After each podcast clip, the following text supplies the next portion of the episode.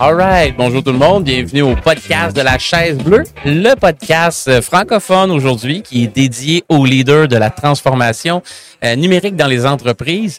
Euh, J'ai le plaisir d'avoir avec moi Monsieur Cyril et Monsieur Cédric. Bonjour messieurs. Bonjour. Comment allez-vous? Très bien, merci. Ça va très bien. Excellent. Ben, un gros merci de vous prêter au jeu. C'est euh, très apprécié de passer euh, un moment avec vous. Euh, peut-être première question assez simple pour débuter. J'aimerais ça euh, peut-être savoir, euh, Monsieur Cyril, si je commence avec vous, euh, savoir euh, quelle est la mission de votre entreprise que vous représentez, puis qu'est-ce que vous venez rechercher au salon Artech euh, aujourd'hui, duquel est-ce qu'on est présentement live? Très bonne question. Donc, moi, je suis Cédric Canu, un des cofondateurs de l'entreprise Digito, qui est basée à Bromont. Notre technologie permet de mettre un numéro de série sur chaque semi-conducteur au moment de la fabrication du semi-conducteur.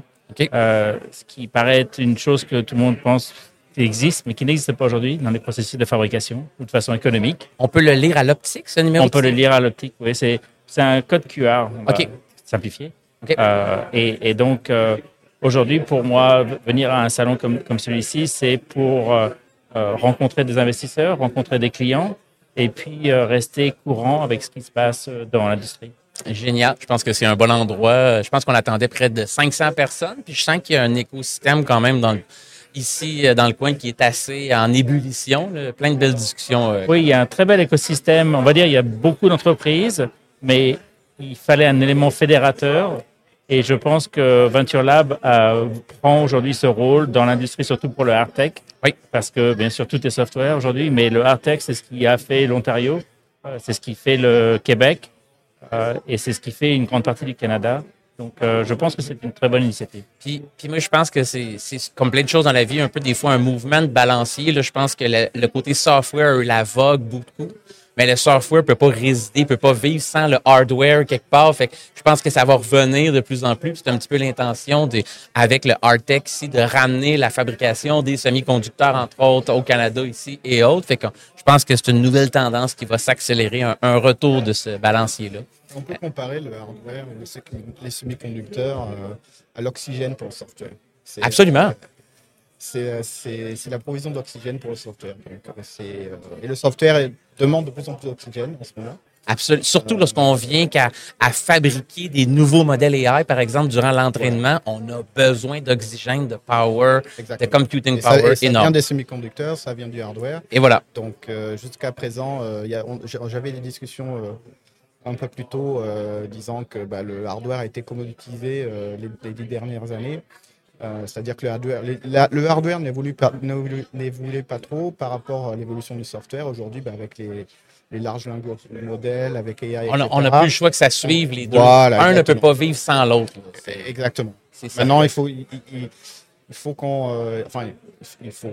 euh, il y a eu des évolutions drastiques euh, dans la performance du hardware qui sont faites dans les dernières années et il va falloir continuer pour suivre, on va dire pour pour pouvoir pour pouvoir faire en sorte que les les progrès dans le software également vont pouvoir Les euh, ambitions du software peuvent être supportées, euh, oui, dans le computing power, mais dans la grosseur aussi, je pense, dans l'élément physique du hardware, le- le- le- l'élément portable aussi, je pense, est grandement amélioré, mobilité euh, et autres. Euh, euh, première chose, par contre, euh, Monsieur Cyril, Oui. euh, peut-être me dire qui est votre entreprise, puis comme j'ai demandé à Monsieur Cédric, peut-être la, la mission, l'intention de l'entreprise euh, aussi, puis si vous venez chercher quelque chose de spécifique au hardtech euh, aujourd'hui.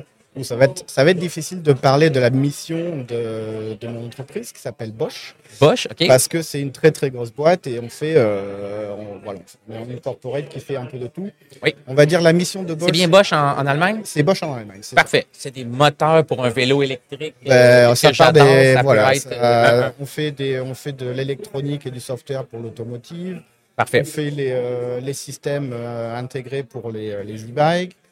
Euh, avec les moteurs et les batteries, bien sûr. On fait des power tools, donc des perceuses, on fait des, euh, on fait des équipements ménagers. euh, Ah, donc, on fait- c'est vraiment, lave-vaisselle fait- Bosch, voilà. fait que, voilà, ça- Donc, ça, se euh, retrouve un peu partout. là. Donc on fait un peu de tout. Mais on va dire que la mission de Bosch, c'est quand même de faire euh, notre, on va dire notre moto, c'est Invented for Life. OK, c'est ça ce veut que je dire- cherchais, dans le fond, la force motrice. Voilà, la force motrice, c'est Invented for Life. Ça veut dire qu'on fait des produits qui vont, qui vont améliorer la qualité de vie. Parfait. Et si on, si on va un peu plus loin, c'est non seulement Invented for Life dans, le, dans l'intention d'améliorer la qualité de vie, mais aussi Invented for Life, on essaie de faire des produits qui sont durables. Mhm. C'est-à-dire. euh, On peut les réparer, on peut les réutiliser. Voilà. Ce n'est pas du jetable c'est pas exactement. dans la c'est- société c'est de la qualité. consommation. On, on est passé ce, C'est- ce c'est- chiffre-là. On, on- on- on vit encore euh, sous l'égide de Made in Germany. J'a- J'adore ce, ce concept. Euh, première question que j'aurais pour vous, euh, messieurs. Lorsque vous rencontrez vos clients, les clients majeurs avec qui vous faites face, euh, vous apportez des, produits, des services au niveau de la tech, quel est le plus grand paradigme auquel vous vous confrontez chez les clients qui demeure peut-être encore un non-sens? Quelque chose qui, qui devrait plus exister, mais qui peut être un roadblock des fois dans un- une discussion avec un client? Bah, je vais peut-être commencer. Vas-y. euh, je vais commencer à celle-là. Euh, le plus grand paradigme, le plus grand paradigme, en fait, ça a été le le fait que les gens ont été bercés euh, bah, par le software, par le développement software pendant les deux dernières, euh, on va dire, décennies. Mhm. Et donc, ils ont été habitués à des, euh, à, à des évolutions très, très rapides. Euh, que ce soit au niveau de, de l'évolution de la technologie, au niveau des. des- on va dire l'évolution de la technologie. Puis c'est une culture de société, l'instantanéité. Voilà, Les exactement. gens le veulent tout de suite et maintenant. Et maintenant, on, commen- on re- on recommence à, à mettre le hardware sur le, sur le devant de la scène et les gens ont ce- cet esprit software dans la tête, alors que l'esprit hardware, c'est euh, si on veut faire une évolution d'un système hardware, ça prend beaucoup plus de temps. Absolument. Il y a beaucoup plus de risques. Il y a, c'est c'est pas, c'est pas du, on va dire, le mindset software ne passe pas, ou ne passe plus. Et Et donc, c'est c'est un peu ce mindset qui- qu'il faut qu'il va falloir changer. Euh, faut dans que les gens prennent années. conscience que ça va prendre un peu plus de temps Il faut quand que même. les gens deviennent patients, OK. Tout simplement. C'est une question de patience. C'est un grand défi, c'est un grand paradigme. C'est un très très euh, quand grand même. paradigme. Puis, il y a un terme que j'aime beaucoup en lien avec ça, qui vient un peu de la bulle de l'an 2000, c'est que deux décennies, comme vous avez dit, c'est le concept de la dématérialisation. Le fait que maintenant, il y a plein de trucs qu'on peut consommer puis qu'on n'a pas besoin d'avoir un hardware. Les gens ont été de plus en plus habitués à ça. Commander sur Amazon, ça se fait automatiquement. Commander un taxi, tu pas besoin de prendre un... Fait que la, dématérialisation, les gens qui s'en sont habitués, revenir à être plus patients un peu, ça va être un, beau défi, euh, j'en suis certain. Enfin, il y, a- deux paradigmes. Donc, il y a le, le paradigme euh, software-hardware de, de ce point de vue-là. Et il y a un deuxième paradigme pour moi, et après, je vais laisser quand même parler Cédric. C'est euh, On peut intervenir n'importe quand, c'est une discussion euh, hein, que je veux animer avec vous. c'est euh, c'est c'est le fait qu'en fait le le, le hardware c'est ce qu'on appelle du bus- c'est en général un business B2B. Oui. C'est euh, pas pas quelque chose que les Les dire, consommateurs les, les consommateurs vont- vont voir Mhm. Euh, et vont pouvoir s'identifier. Alors que par exemple quand on a quand on a un bout de software, euh, une app ou quelque chose comme ça, les- le consommateur voit ce qui se passe. Euh, le hardware, en général, on ne voit pas ce qui se passe. Ce C'est dans le back-end, c'est- une black box. Mhm. Et donc, il n'y a, pas de- il y a pas cette relation, on va dire, personnelle entre le produit et le client. Et c'est c'est ça aussi. euh, la, Ça le l'aidera pas à développer la patience, ça. Et- Je non, pense, là. et, et- et surtout, c'est- très difficile après de motiver également les jeunes pour aller dans cette, euh, dans cette voie-là parce que bah, ils n'ont pas été ils n'ont pas été éduqués à voir euh, les difficultés, on va dire le, Le behind the scene. Qu'est-ce qu'il y a en arrière qui se passe? Exactement. OK. En arrière ou dessous. euh, Hey, je- J'adore, puis, puis par l'éducation, la formation et tout, je pense que c'est un des chemins pour y arriver, pour que ça change, là. mais il faut que ça fasse partie des programmes écoles, qu'il y ait des, des, des changements à ce niveau-là. Euh, si je vous pose la même question, euh, Monsieur Cédric, Oui, donc euh, Digito, on est dans l'amélioration des processus de fabrication pour l'industrie du semi-conducteur. Euh, et et il y a, on va dire, il y a deux mentalités. Il y a soit la mentalité pionnière. Oui.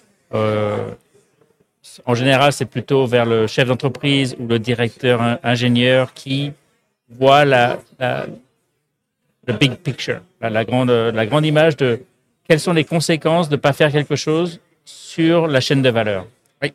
Parce que si on fait rien, Et ça, c'est l'autre, c'est le paradigme, c'est qu'il y a des gens qu'on rencontre qui ne veulent rien faire parce que s'ils font quelque chose, ça va leur créer un problème. Donc, mais s'ils font quelque chose, ça va aider la vente, ça va aider le commercial, il va aider à avoir plus d'investissements qui vont revenir vers eux. Mais en général, les gens n'ont pas, et ça dépend de la taille de l'entreprise, mais d'avoir cette vision holistique de l'entreprise, euh, c'est pas donné à tout le monde. Et en général, dans les grandes entreprises, on donne pas aux gens cette possibilité de voir. Donc, donc, donc, et ça, ça peut se traduire à toutes les entreprises que, de votre podcast au Québec. C'est sûr que plus l'entreprise est petite, plus le PDG ou plus les gens qui sont décisionnaires connaissent les conséquences de ne pas prendre une décision ou de prendre une décision. Mm-hmm. Mais nous, on a affaire en tant que petite entreprise à des entreprises qui sont multinationales. À des Intel de ce monde. Pour, pour, pour, pour, être dans le semi-conducteur, il faut des milliards. Mm-hmm. donc, donc, forcément, on, on, a, on a ces deux types de clients. Et, et c'est intéressant parce que euh, on, on, peut convaincre ceux qui ne sont pas convaincus. Mais c'est un processus euh, plus long. Euh, mais ça ne veut pas dire qu'ils ont tort. Ils ont raison de ne pas changer les choses si on leur a pas demandé de le changer. Absolument, parce que la réalité des gens et leur perspective avec laquelle est-ce qu'ils voient ça aujourd'hui, puis ce qu'ils savent pas, ce qu'ils savent pas, ben ils peuvent pas le considérer dans la décision d'achat. c'est un défi quand même. Mais parce que dans, dans, la même entreprise, je vais pas la nommer, euh, qui, est, qui, est, basée en, aux États-Unis, on a parlé à l'équipe qui fabrique. Et ils font un très très bon travail. Il n'y a, a, aucune question par rapport à ça. Techniquement. Techniquement, ils sont fantastiques. Mais pour eux, introduire notre processus, ils ne voient pas la valeur ajoutée. Puis ça rajoute un effort, j'imagine. Oui, c'est un effort. Il y, a, y a plein d'étapes. Oui. Mais on parle dans la même entreprise à l'équipe commerciale et ils disent, mais attendez, aujourd'hui, on, fait on est obligé de, de, réduire nos prix de 20% pour permettre de vendre notre produit parce qu'on n'a pas, on, on, on pas ces processus d'amélioration que nous, on apporte avec Digito dans, dans, dans notre produit final. Donc, c'est vraiment la, la, c'est parfois c'est le, le paradigme, c'est parfois dans l'entreprise qui est client. Euh, tout le monde n'a pas la même vision. Tout le monde n'a pas le big picture, justement. Puis tout est interrelié. Là. Vente, opération, c'est une chaîne de valeur complète, une entreprise. Voilà. Euh, j'adore, euh, j'adore ça. Puis euh, je vous pose la question directement à vous, Cédric, puis je la prends à l'inverse, la même question.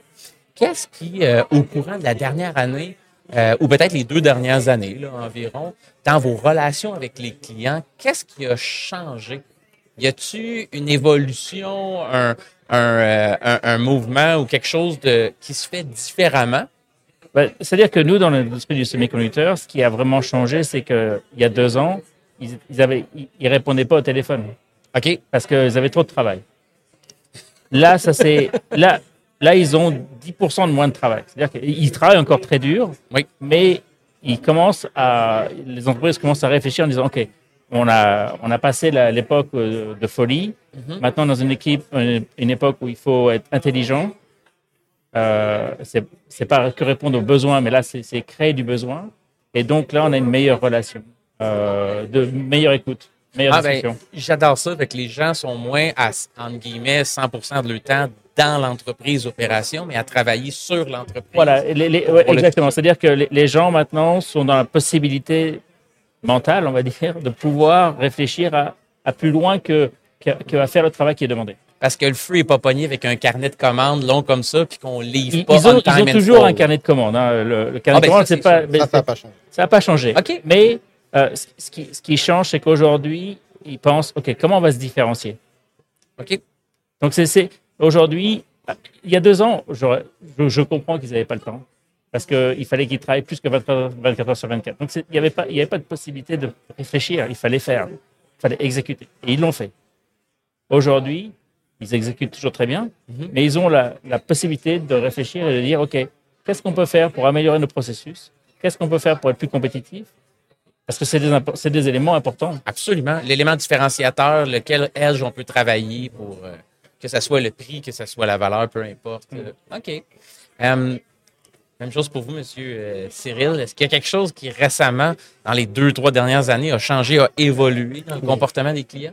B2B, euh, je parle beaucoup. Alors, je, vais, je vais me limiter, je vais limiter à l'écosystème automotive. Parfait. et là, il y, a beaucoup, il y a beaucoup de choses qui ont changé. et ça vient, en fait, ça vient du fait que la, la voiture devient de plus en plus euh, friand, friande en Intelligente, en, en- connectée. en, en, euh, computing. Oui. Ok. Et donc la- le premier changement qui est en train de s'opérer, donc qui a commencé il y a quelques années, mais qui est en train de s'opérer dans les voitures, c'est que au lieu d'avoir euh, une centaine ou plus d'une centaine de ce qu'on appelle des, euh, des, des unités électroniques dans la voiture, distribuées de partout. Euh, on, va, on va en retrouver que deux ou trois dans quelques années. Donc, euh, le Complètement centralisé. Voilà, là. donc tout, le- tout le computing est centralisé, on va être centralisé. OK. Et ça va donner, euh, ça, ça a complètement changé en fait la manière dont l'écosystème euh, automotive, qui est composé des OEM, donc les Oui. car, manufacturers, les tier 1, par exemple Bosch, Oui. et les tier 2, par exemple un Intel, un AMD, etc. La manière de, de travailler commence déjà à complètement... euh, Ça même- demande beaucoup plus de collaboration, ça, j'imagine. euh, non seulement ça, mais ça, ça, ça change en fait euh, les champs d'application de, chacun, de, de chacune des parties. Par exemple, les OEM font de plus en plus de développement eux-mêmes aujourd'hui. Par exemple, pour les développements des voitures électriques, jusqu'à présent, ils étaient En impartition ils- ou en à ils- côté. avec- Jusqu'à présent, par exemple, une compagnie comme Bosch ou comme Continental, euh, Mac, euh, Magna, etc., délivrait des, euh, on va dire, des systèmes complets. Oui. Par exemple, pour les, les voitures électriques, ils délivraient les, inver- les inverseurs, les, etc. Ce qui est beaucoup plus simple pour eux que de s'accommoder dans un écosystème existant puis de faire une partie Je du casse-tête. Je ne vais pas dire que c'est plus simple, mais quand, quand on avait encore les moteurs à explosion, oui, c'était plus simple. Maintenant, avec la- l'avènement des voitures électriques, euh, pour justement ce que disait Cédric tout à l'heure, pour justement se différencier des autres, euh, des autres manufacturiers, les, les OEM commencent à faire leur propre design de- d'inverseurs et leur propre euh, développement électronique, ce qu'ils ne faisaient pas avant. Ils commencent également à faire leur propre développement software, ce qu'ils ne faisaient pas avant. De notre côté, on a des euh, compagnies Tier 2 qui, qui font des semi-conducteurs, qui, qui faisaient que du semi-conducteur jusqu'à présent, et qui commencent aussi à faire du, du design électronique, qui commencent aussi à faire du software, etc. Et donc l'écosystème automotive aujourd'hui est en complet en chamboulement. Euh, et je pense qu'il y aura une transformation énorme jusqu'en à peu près 2030. OK. Euh, de Une adaptation à cette nouvelle structure-là. à, la nouvelle, à la nouvelle architecture euh, électronique ou électrique, il y aura une adaptation de l'écosystème qui va, qui va s'opérer et elle va être assez radicale. J'adore ça, mais ça donne foi, puis c'est intéressant de comprendre que c'est en mouvement quand même, cette, euh, cette partie-là qui bouge. Ce T'avais ce ouais, qu'il faut voir, c'est par exemple euh, en 2022, on a rencontré les responsables de Volkswagen qui sont dans le semi-conducteur. et c'est- là où ils nous ont dit que la, la dernière Porsche euh, Taycan euh, euh, véhicule électrique avait 8000 semi-conducteurs. Ce qui, ce qui est trop. Euh, je- je- mais c'est trop parce qu'il y a, il y a trop de composants qui sont. Donc, donc l'intégration, ça c'est sûr. Ce qu'il a dit à ce moment-là aussi, ce qui est intéressant, c'est qu'il a dit on va commencer à vous donner une- un plan d'achat d'au moins deux ans à l'avance. Ah, Parce que ce qu'il faut comprendre, c'est que avant 2020, dans l'automobile, ils appelaient ben, les gens comme, comme l'entreprise de Cyril en disant euh, on a besoin la semaine prochaine de 50 000 pièces. c'était just in time. C'était just in time. Just in time. Mais, mais c'était pas, euh, on va vous dire, on, a, va, on, va, on, on leur donnait pas euh, Prévision de forecast, six- six six- six mois, mois. et- Donc, il fallait que Bosch, ils réfléchissent comment on va faire pour avoir un produit qu'on va avoir sur les étagères. Et, et donc, je pense, je pense que là, y, il y a eu deux éléments. Donc, donc, donc le, les- il y a eu un problème avec les semi-conducteurs, on a tous entendu parler. Donc, Oui. ça, ça, à ce coup, ils ne pouvaient pas avoir les semi-conducteurs. Et quand on a 8000 à mettre dans une voiture, s'il en manque un, la voiture, elle sort pas de la route, elle, elle, elle- elle va pas sur la route, elle ne la vendait pas. Donc, là, il manque des fonctions, ou elle manque des fonctions. Tu as des clients qui sont pas satisfaits parce que le siège chauffant marche pas. Voilà. par exemple. Voilà. Donc, donc, donc, donc, donc, donc ça, c'était une problématique.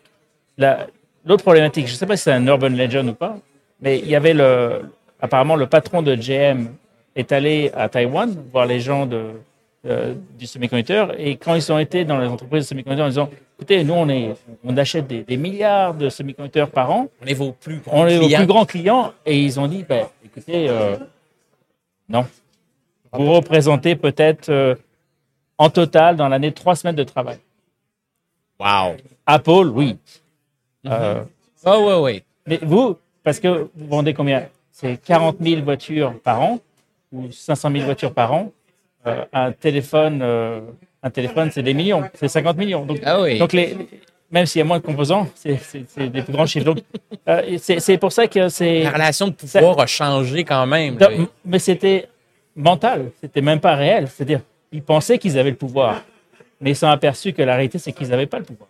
Donc, il y a eu, il y a eu- il y a eu un- une sorte de remise à. Awakening. Voilà, awakening. Wake up call. Ouais, voilà, c'était très français, là. Ouais, on a le droit, on est bilingue aujourd'hui. J'en ai fait en français, en franc-anglais aussi. Euh, C'est parfait. Ben, j'adore ces deux points-là sur qu'est-ce qui a évolué. Je pense que ça représente très bien dans vos domaines d'expertise. Euh, prochaine question euh, que j'aurais pour vous.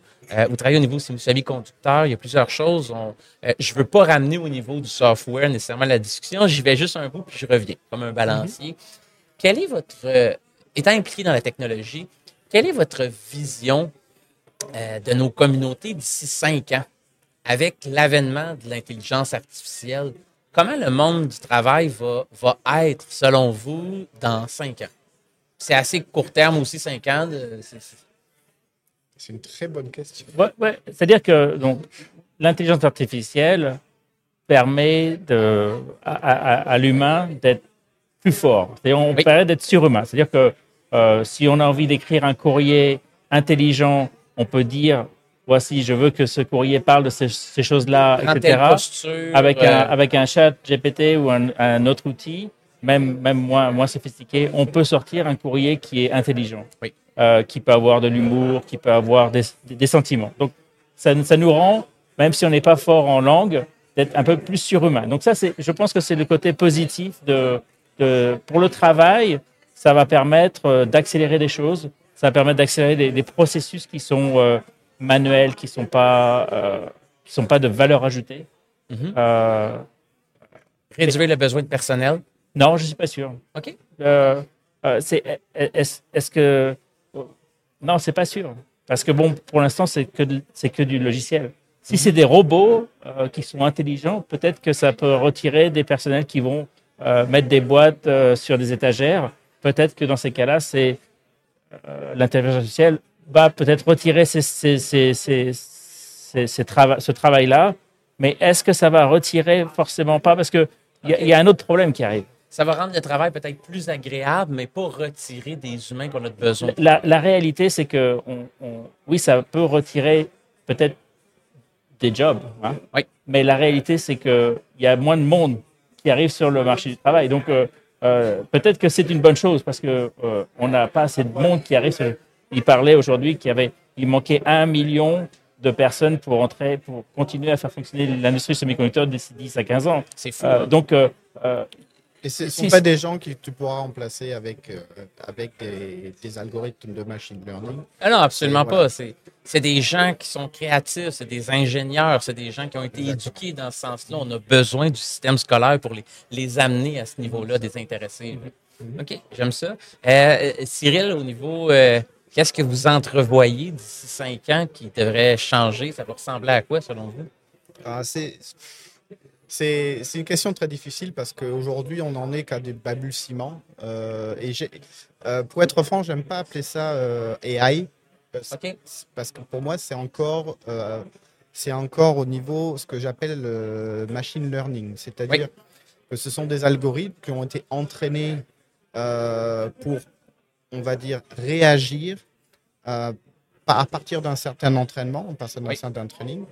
Mais euh, aujourd'hui, il n'y a pas d'intelligence derrière. C'est, on peut entraîner euh, la- le, le même algorithme différemment. Ouais. Et ce, ce- ce- ce même algorithme va réagir de manière différente suivant son entraînement. Donc, c'est pour ça que j'ai- toujours un peu de respect par rapport avec à. On n'est pas rendu avec une nouvelle conscience là, qui réfléchit par elle-même non plus. Elle est entraînée Voilà, exactement. modèles, Elle est entraînée. Donc, comme un le- muscle qui, qui réagit à un réflexe. Exactement. Donc, quel que soit l'algo- l'algorithme qu'on prend, il ne sera aussi bon que son entraînement. Tout simplement. Et donc, euh, je peux l'entraîner très, euh, très biaisé ou pas biaisé du tout. euh, Absolument. Donc, euh, et, et donc, Est-ce que dans cinq ans, ça va changer? et alors- vous, cette- je, cette limitation-là, si je peux dire? C'est très difficile à, à voir parce qu'en fait, ça va dépendre des gens qui l'utilisent. OK. Et donc, il, il, va y avoir des utilisations, des applications où ça va, ça va je pense, conduire à euh, remplacement de, certaines, de certains jobs, tout simplement. Par exemple, on va avoir un shift euh, de ce que fait aujourd'hui un data scientist. Aujourd'hui, un data scientist, euh, il, fait, il fait de la statistique, il fait de la. Il travaille à l'université plus, voilà. recherche fondamentale. Et, et, et, et ça, aujourd'hui, je peux faire, je peux faire ça très facilement avec un algorithme euh, entraîné euh, Euh, comme un large language model. Hein. Euh, par contre, le data scientist, il va, il va toujours il va toujours être euh, là pour interpréter les données. Donc la, gestion des données en elle-même, le, le, la, partie scientifique, euh, travailler sur les données, elle, on, on, peut le donner à un algorithme ML. Mais par contre, l'interprétation après euh, de ça, il y aura toujours un être humain aujourd'hui. Ça rejoint beaucoup la réponse, je trouve, de voilà. Frédéric quand même. Euh, oui, bien dans, sûr. Dans ce que vous dites. Bien sûr. Mais, ça, ça paraît mais, que vous connaissez, mais messieurs, vous mais, fréquentez, vous êtes cohérent dans les deux réponses. Mais cette évolution, elle est très difficile à prévoir parce qu'on ne sait pas. Euh... Ah non, je pose une question comme ça, mais il n'y a personne qui a une boule de cristal voilà, qui est venu se faire calibrer, fait qu'on ne le voit pas. Et puis il y aura peut-être des, régula des, des, des, régulations qui vont arriver. Absolument, il y a des, euh, une nouvelle convention qui était en Europe, voilà. euh, au Québec aussi, euh, c'est en, présentement en, en ébullition. Mais, mais est-ce qu'il faut être aussi revoir des. On repart, par exemple, euh, quand, quand l'Internet est arrivé, oui. Euh, on a dit euh, les magasins vont disparaître. Et finalement, qu'est-ce qui s'est passé? Oui, certains magasins ont disparu, comme les Sears, comme tous ces, ces, grands magasins qui étaient un peu fourre-tout, oui. euh, qui ont été remplacés par Amazon, euh, par exemple. Mais en même temps, ça a permis la création de centaines de milliers de petites entreprises qui vendent leurs produits localement ou euh, je reçois d'une entreprise de, de, bière de Granby euh, de, toutes les semaines des promotions. Euh, oui. euh, donc, donc, quelque part. euh, La Farnham. oui, oui, ça, ça, ça fait quelque chose, mais ça, ça va. Mais ça va aussi ouvrir d'autres opportunités. Voilà. Absolument. Puis, puis vous, vous dites ça au, au, au niveau de l'Internet, mais c'était la même chose avec la machine à vapeur les gens, la, les premières machines à vapeur. J'étais pas là, donc. Euh... J'étais pas là non plus. Mais on regarde les livres d'histoire, puis c'est ce qui circulait pareil. Machine à vapeur, les gens ont dit on va perdre nos jobs, on pourra plus. Mais c'est une évolution qui a créé un nouveau contexte, un nouvel job et tout et tout. Fait qu'on revient un peu la même chose. Euh, avant la dernière question que j'aurais pour vous, messieurs, euh, si on, après le show, on va prendre une marche ensemble, puis on se promène dans le parc, puis euh, je trouve euh, deux baguettes magiques. Puis je suis quelqu'un de sympa, fait que les baguettes magiques, je vous les donne. Vous avez chacun d'entre vous un, un, un, vœu, un vœu à faire, un souhait. Comment utiliseriez-vous ce souhait-là pour changer quoi que ce soit à l'intérieur de votre organisation? Dans votre entreprise, qu'est-ce que vous aimeriez pouvoir changer? Le temps, l'argent, l'émotion des gens, peu importe, n'est pas un obstacle. On peut donner un coup, on change ce que l'on souhaite.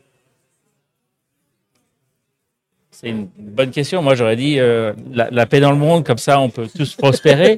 non, mais il n'y en a pas de facile. C'est pour, ça que, pour ça que je viens qu'à circonscrire la réponse. Dans, dans, dans, dans l'entreprise, on est encore une petite entreprise. Hein, on est on est huit personnes en total. Euh, qu'est-ce ça serait de pouvoir euh, avoir plus d'opportunités de, de, de, travailler ensemble parce qu'on est un peu, euh, on est basé à Calgary, on est basé euh, beaucoup sur, euh, sur Bromont et okay. Granby. Euh, moi, je suis basé sur Toronto. Donc, c'est sûr, si, si on avait... Euh, plus d'opportunités d'être ensemble. Oui, voilà. Bon, bah, ce serait bien qu'ils qu aient un, un, un, train à grande vitesse qui aille jusqu'à Montréal.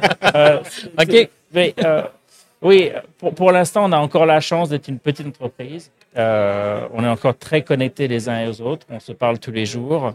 Euh, c'est quelque chose qu'on va perdre euh, quand on va grandir. Absolument. Euh, et peut-être que la baguette magique, c'est de nous permettre de toujours rester connectés quelque part. Garder cette culture-là bien voilà, cette culture, voilà. ensemble. Et qui est une culture qu'on a, qu'on a, qui est pas formelle, mais notre culture, c'est une culture de respect. Euh, c'est une culture euh, de faire avancer les projets. Quelqu'un, une culture, si quelqu'un n'a pas le temps de faire quelque chose, est-ce que quelqu'un d'autre peut prendre le travail? Et, et c'est pas et, et je pense qu'on a tous eu, euh, tous travaillé dans des grandes entreprises mm -hmm. et on, on, a, on a appris beaucoup de ces grandes entreprises. Une des choses qu'on a appris, c'est être dans une situation où on peut tous euh, se supporter. Parce que dans une grande entreprise, bah, j'ai mon travail, euh, je suis désolé, je peux pas faire le tien. Euh, mais, I got, une- your, I got your back. Là. mais là, on a vraiment un got your back, comme tu dis. euh, OK. on, on peut, et donc, c'est pouvoir garder cette culture euh, dans, le contexte de. Voilà. croissance à venir Voilà. euh, de, de l'entreprise, ça va être un, un- un grand défi, mais on a une baguette magique. Fait que, Voilà, donc, euh, Et- et voilà ce qu'on fait avec. On va voir si ça marche. J'adore ça. Cédric. Euh, Cyril, si je vous pose la même question, à l'intérieur de chez Bosch, je comprends que c'est c'est beaucoup plus vaste. Là, et- Et c'est très vaste, donc ça, ça on va dire, c'est la taille euh, représente un problème en, en- en- en- en elle-même. Et donc moi, si j'avais une baguette magique, euh, ce, que je, ce, que je, ce que je souhaiterais vraiment, c'est euh, euh, dans une grande boîte comme ça, en fait, les gens ont une tendance à créer des, ce qu'on appelle des silos. Oui. C'est-à-dire qu'ils ne pensent plus quand ils développent des produits, quand ils font de l'innovation, ils ne pensent plus, on va dire, de manière holistique, euh, comment ça va affecter l'entreprise. Bon, si j'avais une baguette magique, ça serait pour essayer de euh, vraiment donner aux gens ce sens de euh, ce que disait Cédric tout à l'heure, de la bigger picture. Oui. Quand ils font quelque chose, et de vraiment toujours euh, regarder euh, l'impact. cette compétence-là de comprendre Et le surtout- big picture. et, et- et surtout voilà d'être euh, d'être conscient de l'impact euh, global de, euh, de ce que les gens font tout simplement excellent choix de baguette magique. Euh, autre question, si vous êtes deux leaders de la transformation numérique, comment est-ce que vous cultivez votre feu intérieur? Vous me semblez deux passionnés, je suis rempli d'énergie à jaser avec vous. Euh, euh, c'est- quoi une routine que vous faites? Quelque chose pour alimenter, inspirer ce feu-là intérieur pour continuer à travailler au day-to-day dans cette industrie-là, puis amener des changements, driver de l'innovation? c'est très simple Ah, OK. c'est euh, sortir de sa tanière et rencontrer des gens OK, parfait. C'est à la rencontre très, des très gens. simple. C'est à la non mais c'est c'est ça, ça paraît idiot mais le le, le le le cerveau est très simple. Plus on lui donne des, des, euh, de la matière à, de, de la, de la matière à réfléchir plus on lui donne euh, de la matière à, à, à se, à se réinventer et plus bah, on, on est motivé pour continuer à faire ça. Donc si on reste dans sa tanière qu'on continue à faire ce qu'on fait tous les jours etc euh, OK. c'est pas comme ça que ça va marcher donc on, on va à la rencontre, on sort de la tête. donc on va bon. euh, on va au Art Tech Summit on va c'est excellent ce C'est- blog là. Voilà c'est euh, Mais là, là, je suis 100% d'accord avec, avec Cyril. Euh, c'est pas, pas qu'on était en désaccord auparavant, mais, mais le- moi, au départ, je suis un introverti qui, a, qui a appris à être extroverti. Et euh, c'est sûr qu'avant, être dans, avec du monde autour, ça me, ça me brûlait mon, ma capacité émotionnelle, de, Ton énergie. mon énergie. Euh, mais j'ai appris à, à rencontrer les gens et, et à, et à récupérer cette énergie pour, pour en faire plus d'énergie. Donc, c'est, c'est, c'est vrai que cette, euh, cette connexion d'a- d'a- d'aller à un, endroit comme le Art Tech Summit ren- rentre dans, dans, dans, dans cette façon de penser. Et puis, euh, ouais, c'est. voilà. OK, excellent. Euh, autre question, est-ce que vous auriez un, un livre, une méthodologie, une conférence que vous aimeriez suggérer? Qu'on devrait tous regarder? Quelque chose qui vous a peut-être inspiré, euh, que vous avez vu au courant de la dernière année?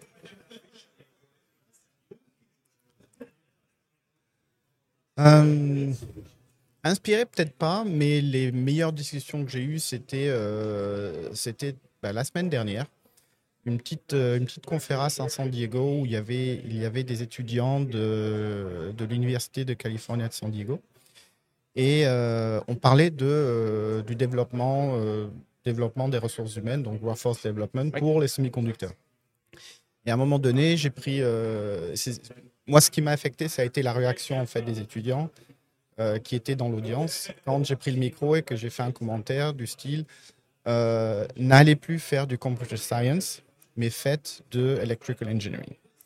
Et après, je leur ai expliqué pourquoi je dis ça. Donc, d'abord, euh, si, vous êtes bon en maths et que vous êtes bon en statistiques, euh, computer science, ouais, vous allez avoir euh, un salaire aller entre 100 et 200 000 euh, dollars par an pour commencer. Par contre, quand vous, allez, quand vous allez envoyer une application, il y a des milliers d'autres qui vont faire la même chose.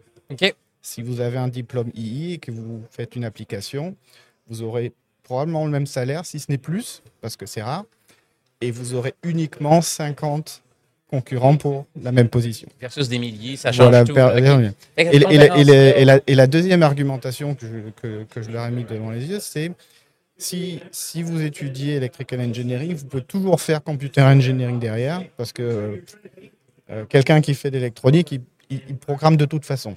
Donc, fait que vous- ça devient comme. vous pouvez faire la même chose. Par contre, si vous commencez à faire computer engineering, vous pouvez plus passer euh, De l'autre côté. Et euh, je peux dire que cette intervention-là, ça m'a ça fait, ça m'a fait chaud au cœur parce que bah, je suis resté deux heures après, euh, À après ce point de vue. à, à discuter avec tous les étudiants qui sont venus me voir. Il me fait, euh, mais c'est pas idiot ce que tu dis, mais on nous a jamais dit ça, etc. Et ça, c'est c'est quelque chose qui m'a marqué parce que je, je vois que euh, le, le, on va dire le corps, le, le corps académique Mhm. n'a pas encore compris les besoins de l'industrie et ne, et ne fait pas de, de, on va dire, la, la bonne publicité. C'est euh, Mais dans ce sens-là, d'abord, Cyril, moi, je vous encourage à continuer de vous investir auprès d'universités, d'écoles, puis de ramener c'est ce qu'on fait. ce côté pragmatique-là qu'on voit sur les planchers de production. Bon, après, c'était un peu Et- selfish, hein, parce que nous, on en a besoin de ces gens-là. donc, C'est- parfait. Euh, Cédric, si je vous relance la question, est-ce qu'il y a un livre que vous avez lu, une, qui, que vous aimeriez recommander? Oui, alors j'en ai, j'en ai lu euh, pas mal. J'ai fait aussi des, beaucoup d'audiobooks. Parce que je fais beaucoup de routes entre Toronto et Montréal et, Sherbrooke, donc euh, ça me donne l'occasion de, faire un paquet de livres. Euh, je, reviendrai sur le dernier livre qui a été écrit sur Elon Musk. J'ai trouvé que c'était intéressant de. Elon Musk, on ne peut pas être d'accord avec tout ce qu'il fait, mais moi, ce que j'aime bien dans, ce qu'il fait, c'est qu'il n'a il a pas peur de- d'avancer, de, de, trouver une solution au problème, euh, parfois de se créer des problèmes lui-même, alors qu'il aurait peut-être pas, la plupart d'entre nous, on aurait évité de rentrer dans le problème, mais lui, euh, c'est, et, et Key takeaway, c'est son mindset? c'est le, le, le mindset, euh, voilà, c'est euh, hardware is hard. Il faut et, et, si et, je pense que oui, c'est un adrenaline junkie de, de, de trouver un, un problème encore plus grand et, à trouver une solution. Mais moi, ce que j'aime bien, c'est quand, quand on lisait le livre, c'est que il y avait des ingénieurs qui n'arrivaient pas à trouver une solution et, et il leur a donné l'opportunité de trouver la solution. Et lui, il a pris le- l'information. Et dans la nuit, il a travaillé toute la nuit. Et le lendemain, il a dit voici la solution. Et, et, et- j'ai trouvé que c'était c'était intéressant parce que c'est vrai que on, on, on- on devient des, des rôles de, de, de, de patronat, de management. Et on finit par dire c'est votre boulot, on vous paye pour faire ça. Et parfois, non, non, non, en tant que patron, euh, bah, parfois il faut relever les, la, chemise, et la, la chemise. Et, les moi, moi j'ai eu mon père en tant que PDG qui, euh, qui allait réparer des machines dans le cambouis, dans les de déchets et tout ça, et qui, et qui nettoyait et qui faisait fonctionner les machines. Et j'ai trouvé que euh, c'était. J'avais pas compris à l'époque que c'était une vraie source d'inspiration, non, seulement pour, pour l'entreprise, mais pour les employés. Euh, donc euh, voilà. Ah, J'adore ce message-là. Puis, euh, dernière question que j'ai pour vous. Vous êtes présentement assis dans la chaise bleue qui, représente, comme j'ai dit tantôt, les, les- des leaders en transformation numérique. Qui aimeriez-vous entendre parler de ces sujets, de ces discussions-là? Qui est-ce que vous aimeriez écouter se faire challenger sur des, euh, des questions de la sorte? Ça peut être quelqu'un que vous Ouais. connaissez, Alors, quelqu'un que vous connaissez pas, Pas, aussi. pas forcément. Moi, je verrais, euh, j'aimerais bien entendre parler des, des PDG de petites entreprises, euh, par exemple euh, au, Québec, qui ont qui ont qui font fonctionner l'entreprise. Est-ce qui- qu'il y en a un que vous avez rencontré que vous aimeriez nommer? Non, pas vraiment, mais euh, pour, éviter de froisser les relations. mais euh, c'est parce qu'ils ont, euh, parce que parfois, euh, je, pense, que de faire un podcast comme ça, de, de, de- pouvoir parler, euh, ça permet d'avoir une idée, une ouverture, de s'ouvrir au monde, de s'ouvrir aux autres, et ça peut aider euh, non seulement soi-même à, à s'exprimer, mais parce que c'est un format qui est long, mais ça aussi, ça permet de communiquer avec des employés de façon qu'on ne peut pas communiquer en général. Il faudrait qu'on fasse une sortie, qu'on boive du- euh, un petit peu d'a- d'alcool pour euh, se dé- Pour Et donc, c'est pas, c'est pas un format qu'il y a en, en entreprise. Et donc, donc euh, oui, euh, ça, ça peut aider certains chefs d'entreprise à, à parler de leur entreprise et les employés, je pense, seraient intéressés d'avoir ce, ce format euh, long. Voilà. Merci. Je tiens à vous dire qu'il y a deux de nos clients dans des belles entreprises manufacturières, euh, Centre du Québec, où est-ce qu'on va aller faire ça? On va amener le podcast suite à un plan de transformation pour le faire euh, devant les employés aussi. Ça on, on- on va s'amuser. C'est une bonne idée. Euh, Cyril, Euh, J'aimerais ça le nom de quelqu'un. Je n'ai pas challengé Cédric jusqu'au bout, là, mais si, euh, s'il y a un, un challenge que vous aimeriez lancer, ou peut-être pas un challenge, mais quelqu'un que vous aimeriez entendre, peut-être. Une personne que, que j'aime, que j'apprécie, que j'apprécie beaucoup, mais que je ne connais pas personnellement, c'est le PDG de AMD. Euh, Lisa, je sais plus son nom. Euh, et c'est une personne que j'apprécie énormément parce que elle a réussi ce que beaucoup n'ont pas réussi dans les semi-conducteurs, c'est à vraiment relancer une entreprise qui était en difficulté. Il est en grande difficulté. Exactement, qui était en grande difficulté. Et, euh, et c'est le genre de personne dont on a besoin dans l'industrie des semi-conducteurs pour en fait motiver les étudiants euh, à venir dans l'industrie. Et donc c'est une personne qui que j'aimerais entendre sur ce genre de ce, Ce genre de ce discussion, genre de discussion. Excellent. Ben, écoutez, un, un gros merci, messieurs. C'était un Merci. plaisir de vous recevoir au podcast de la chaise bleue. Je vous souhaite un, un excellent salon du Artec, puis on va Ben, peut-être merci se pour revoir ce l'invitation. soir. Merci. Ça me faire plaisir.